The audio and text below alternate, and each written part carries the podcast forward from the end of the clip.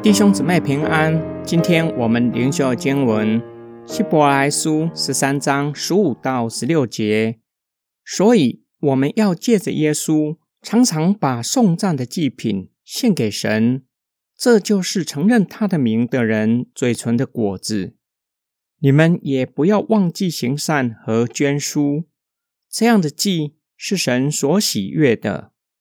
作者一方面警戒收信人。不要退回到犹太教，因为地上没有永存的城。另一方面，要出到营外就近耶稣，他的血能洗净凡相信他的人，让他们得着洁净。这样的人热切盼望天上永存的城，因为主耶稣基督已经成就了救赎恩典，是大有功效的。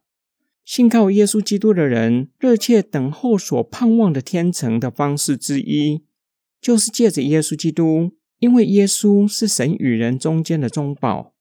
信靠耶稣基督的人，借着耶稣基督到父那里，才能向神献上颂赞为祭。这是纵向的关系，人对上帝的敬拜，是热切等候的方式之一。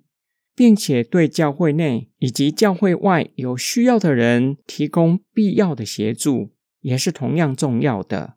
这是横向的关系，人与人的团契；对教会内的肢体更是要如此，因为这是信徒彼此相交的团契。作者有可能想到有一些的基督徒已经面对逼迫，呼吁其他的基督徒要帮助他们。不可以袖手旁观。作者告诉收信人，帮助有需要的人，并且以感谢为祭，都是献给神的，是上帝所喜悦的。今天经文的默想跟祷告，有人用沉船形容现今生活的世界，正在不断的向下沉沦，有一天会完全淹没在海里。若是清楚意识到。自己正坐在沉船的里面，要如何面对？迫切向神祷告，求上帝拯救我们脱离危险吗？不顾他人，只顾自己，如何弃船逃难吗？地上没有永存的城，无论哪座城是何等的坚固，终究是会过去的。世界像一艘的游轮，已经撞上了冰山，即将完全被大海淹没。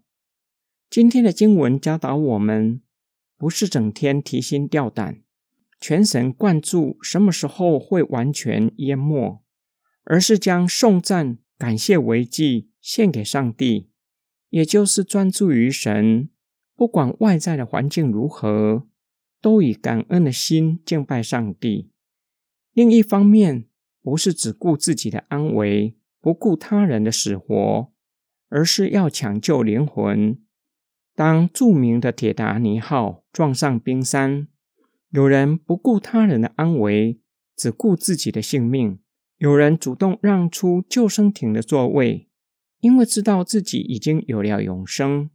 那些人比自己更需要坐上救生艇，因为那些人还不认识耶稣基督。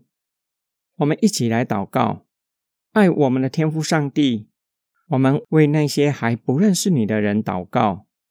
求主打开他们的眼睛，看见这个世界正在渐渐沉沦，看见这个世界正在渐渐变旧，有一天会被废去，以至于不将希望放在世上，追求那些会毁坏的，而是追求具有永恒价值的事物。